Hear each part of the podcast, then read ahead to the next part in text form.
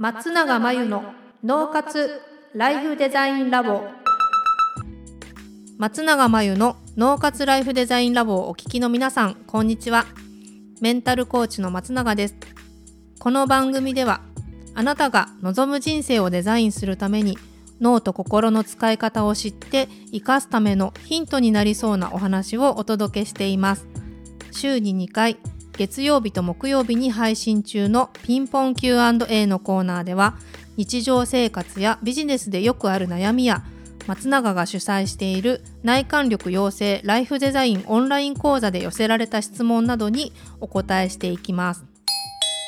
はい、今日のご質問です。新年度になって仕事で新しいチームを組むことになりました。ですが、なかなか心を開ける方に出会えません。どうしたらいいのでしょうか？ということですね。心を開ける方に出会わないということはきっとこの方はその相手に心を開いてないってことですよね。心を開けないって思ってるから開いてないですよね。で自分が開いていないと向こうもやっぱり開きにくいんですね。でよく心理学で先にね自分から自己開示しましょうとかっていう、まあ、理論というか法則があるんですけど、まあ、それでいくとね自分が自己開示をすると相手も同じように、ま、心を開いてくれるよっていう偏方性というかあの法則があるんですよ。なので、えっとね、心を開ける方に出会いたいなと思ったら自分から開いていくといいんですけどどういうふうにするかっていうと相手がね自分のことをなかなか話さない方だったり何考えてるか分かんない方だったりしたら自分がまず私はこういうものがあの好きなんですよとかあなたはどうですかとか私はこういう休みの日こういうことしてるんですよあなたはどういうことしてるんですかとかまず自分が先に何でもまあ当たり障りのないものから言った方がいいと思うんですよ。あんまりプライベートなこと最初から行くとあの情報開示してくれない可能性もあるので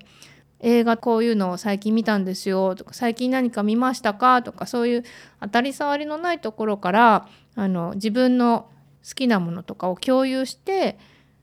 で相手にもどうなんですか？って聞いてみるとちょっと心の距離が縮まって、まあ、仲良くなりやすいんじゃないかなと思います。で好きなものだけじゃなくて別に苦手なものとかでもいいと思うんですよ。食べ物とかでもいいと思うんですよ。はい、あんまりこう深いものではなくて気軽なものもずくが苦手なんですよとかこういうところが苦手なんですよとか何か苦手な食べ物ありますかとかねそんな感じでまず自分から何か情報を共有して、まあ、自己開示をしてで相手が心を開きやすい状態にしてみると仲良くなる人もいると思いますし、まあ、そもそも仕事のチームだったらすごく仲良くなる必要はないかもしれないんですよね。うん、